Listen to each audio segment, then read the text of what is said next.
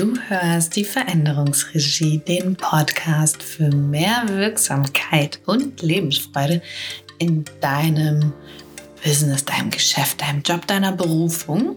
Und heute gucken wir uns, ich denke, du bist schon ganz gespannt, ne, die zweite Frage von dreien an, wie du aus deiner Ohnmacht krass coole, wirksame Absicht kreieren kannst und so deinen Käfig öffnest, den du vorher mit ganz viel Mühe und äh, einem riesengroßen Haufen an Erwartungen gefüllt hast und deine Ohnmacht da drin dick, fett und rund gefüttert. So, jetzt merkst du aber, hm, dass es Zeit ist für einen kritischen Blick auf deine Gewohnheiten, auf deine Beziehungen, die dich so prägen in deinem Business-Alltag und du willst diese Ohnmacht nicht mehr füttern. Du willst sie nicht mehr füttern und irgendwas muss dafür beendet werden, irgendwas muss abgeschlossen werden, irgendwas muss losgelassen werden. Nicht unbedingt die Gewohnheiten und die Beziehungen an sich, die du hast in deinem Business, aber die Art und Weise, wie du sie gestaltest, in der Ohnmacht oder in der Absicht. So, wir wollen aber no more drama, wir wollen mega krasse Absicht. Also hier ist die zweite der drei hilfreichen Fragen, um aus dem Drama rauszukommen. Pass auf, halt dich fest. hier kommt die Frage. Welche Erwartung treibt mich ins Drama? Mhm. Welche Erwartung treibt mich ins Drama? Oder anders gefragt, worauf suche ich eigentlich eine Antwort in dieser Ohnmacht? Hm. Das ist eine schwere Frage, denkst du dir vielleicht? Ja, was soll ich sagen? Ist so. ist eine schwere Frage. Ähm, naja, du hast dich nicht umsonst in diesen Käfig gesperrt, nicht? Weil es da irgendwie so easy peasy ähm, voll schön drin ist oder so. Ne? Also pass auf, es wird nicht leichter. Ja. Es ist eine schwere Frage. Worauf suche ich eine Antwort in der Ohnmacht? Ja. Wieso bin ich dort hineingekommen? Ähm, und äh, sie wird nicht leichter, wenn du sie schweben lässt, äh, wenn du sie im Käfig lässt. Aber und gleichzeitig wird sie erst leichter, diese Frage, wenn du sie für dich beantwortest. Denn du hast die Antwort. Du weißt ja, was ich immer sage. Wenn du eine Frage hast, dann nur, weil die Antwort in dir schon darauf wartet, gefunden zu werden. So, also lass uns mal mutig hinspüren. Hm. Ja, ist so, ne? Nicht denken, spüren.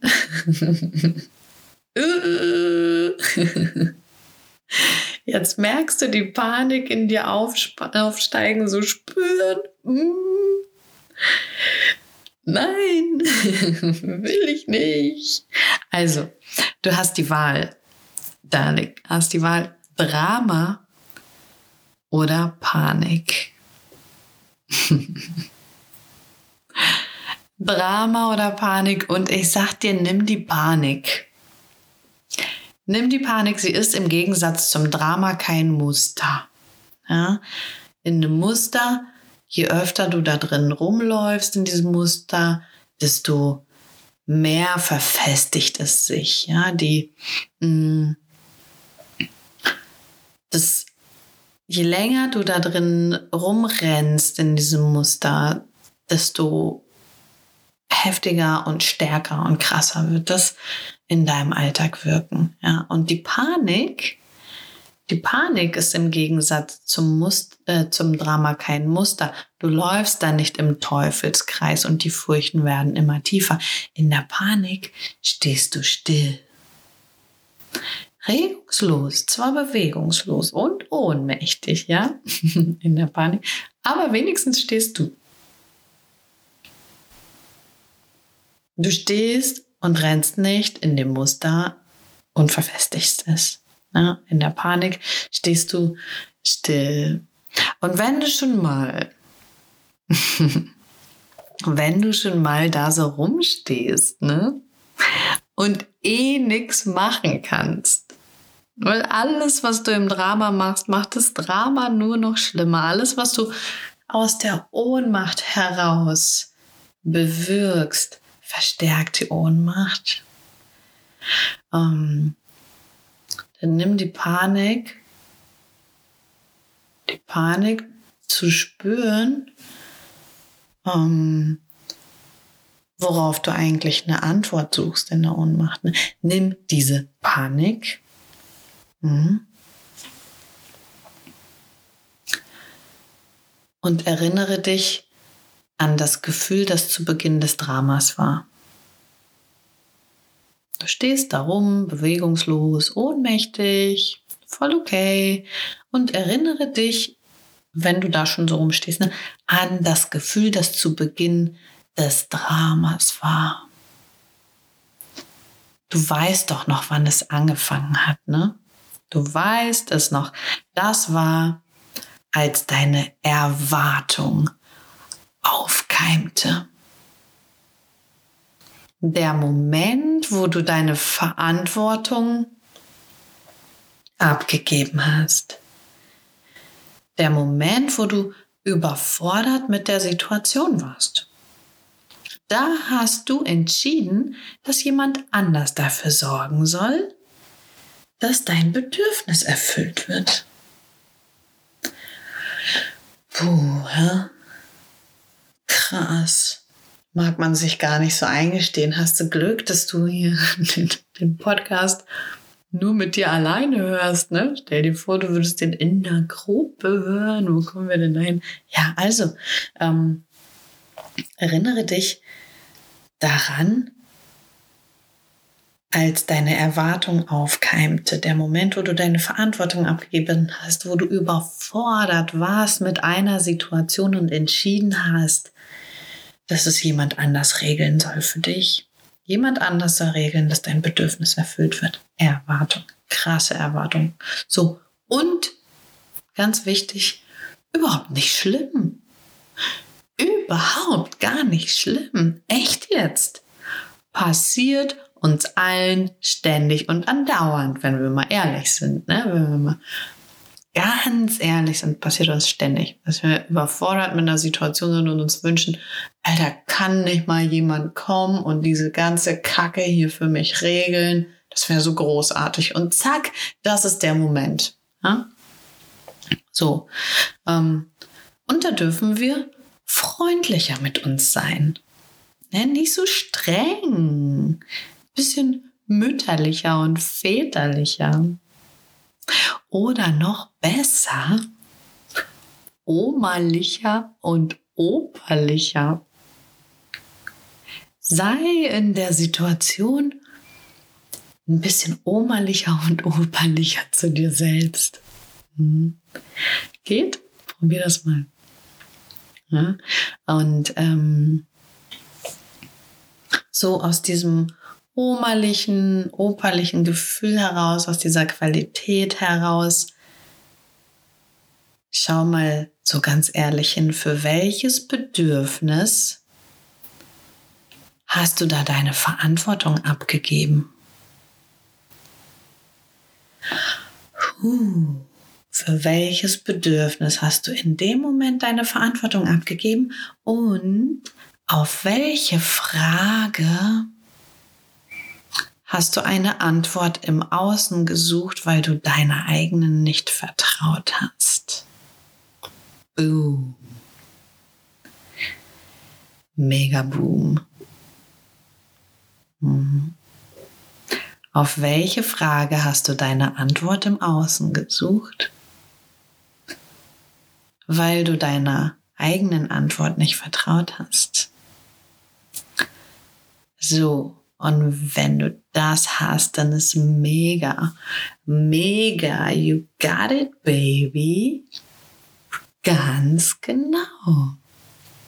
Nimm das erste Bild, die erste Idee, den ersten Gedanken oder den ersten Hauch von, ach ja, scheiße, guck mal das. Das könnte sein. Und dieses erste Bild, ne, die erste Idee, dieses erste Fragment, das dir dein System um die Ohren haut, weil ich es gerade ausgetrickst habe hier mit dieser Frage. Ähm, ja, das ist es. genau, das ist es. Das ist das, was du brauchst, um deine Ohnmacht aufzulösen. Sehr gut. Ich wusste, dass du es weißt. Ich wusste, dass du es weißt. Ich wusste, dass du es weißt. So, Achtung. Ähm, bevor du jetzt wie irre, ne, jetzt wo du es weißt, bevor du jetzt wie irre mit deinem Bedürfnis, also mit deiner eigenen Antwort, der du vorher nicht vertraut hast, losrennst, ne, bleib einen Moment mit dieser Erkenntnis sitzen. Voll wichtig. Bleib einen Moment mit der Erkenntnis sitzen. Auf einer Bank oder so oder in einer Badewanne oder fahr mit ihr eine Runde im Auto spazieren, so ein bisschen cruisen oder so. Ne? Ähm, denn ihr habt euch lange nicht gesehen. Du und dein Bedürfnis, ihr habt euch lange nicht gesehen und du und deine Antwort, der du nicht vertrauen wolltest, habt euch lange nicht gesehen. So, und äh, ein bisschen miteinander rum. Lass sie schwingern, so wie wir sagen, ne? in dieser geisteswissenschaftlichen Blase. Ähm, genau, voll geil, mega. Pass auf, und wenn du eine Ahnung hast, ne? so eine grobe Ahnung, aber die Situation zeigt sich dir noch nicht so ganz klar Du bist noch sowohl als auch, du hast noch, du bist noch ohne Macht. Dann hör zu, dann komm am 1. April in den Workshop No More Drama. Da öffne ich für dich den Raum und den Prozess, um genau da heranzukommen. Dein Bedürfnis, deine Frage, deine Antwort. Und so aktivierst du ganz bewusst und ganz omerlich und operlich deine Verantwortung und richtest dich in deiner Absicht aus. Löse das Drama auf omerlich und operlich. Erinnere dich an dein Bedürfnis. No more drama, baby.